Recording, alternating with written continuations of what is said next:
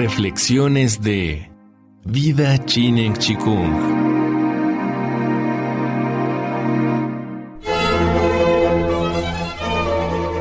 Vida Chinen Chikung presenta El bebé es un mamífero. Serie basada en el libro del mismo nombre de Michel Audin. Capítulo 7 lo antiguo y lo nuevo. Segunda parte. El ser humano y el agua. Los humanos siempre han intentado atenuar la dicotomía entre la razón y el instinto. A lo largo de la historia han buscado mediadores como el agua, que es el prototipo de mediador reconocido universalmente en todos los tiempos. Todas las religiones y las artes de sanación han utilizado el poder del agua desde las fuentes sagradas de las tradiciones antiguas hasta el bautismo de Jesús. La enfermedad del ser humano consiste en la sumisión exagerada de su cerebro arcaico al neocórtex. Por ello, religión y medicina son indisociables y sanar al ser humano, liberar su sentimiento religioso y armonizar la actividad de sus dos cerebros es un proceso integral.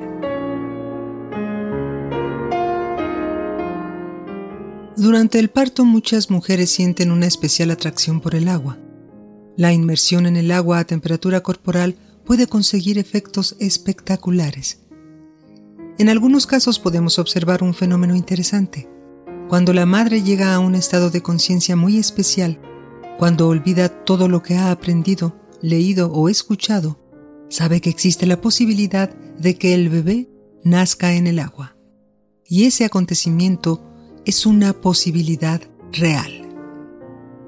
Nuestro cerebro primitivo se desarrolla en el líquido amniótico, que innegablemente es una fase acuática de nuestra existencia.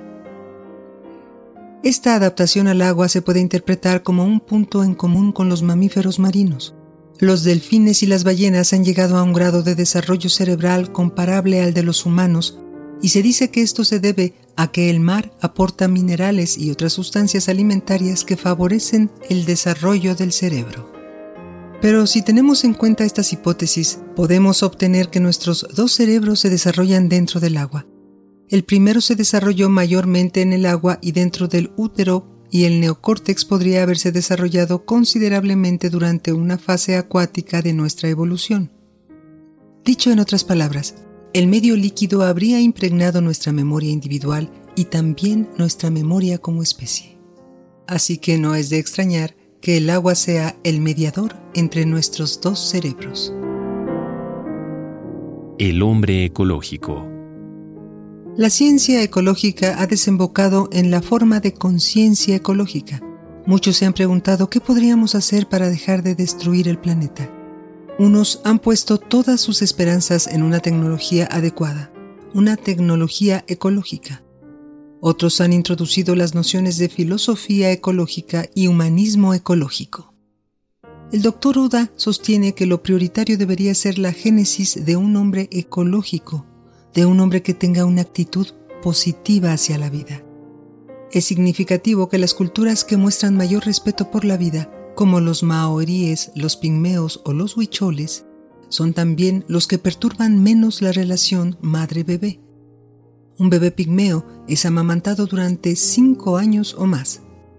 Parece que existe una analogía entre la naturaleza de la relación entre el hombre y la madre tierra y la del bebé y la madre. Quienes han estudiado el proceso de creación de un vínculo, tanto en humanos como en otros mamíferos, según el método científico, han puesto de manifiesto la noción de los periodos críticos y sensibles que no se repetirán jamás y que, en su mayoría, se sitúan alrededor del nacimiento. El hombre ecológico será un científico. La ecología, es decir, el estudio de la interrelación entre plantas, animales y su entorno, es, antes que nada, una ciencia. Concierne también a nuestro neocórtex implica al hombre en su totalidad. El hombre será digno del apelativo de sapiens el día que ponga su cerebro neocortical al servicio de un poderoso apego a la vida.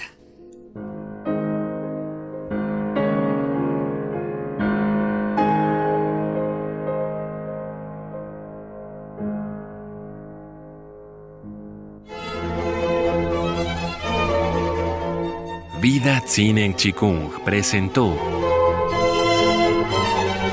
El bebé es un mamífero. Serie basada en el libro del mismo nombre de Michelle Odam. Vida Chinen Chikung. Todo es posible.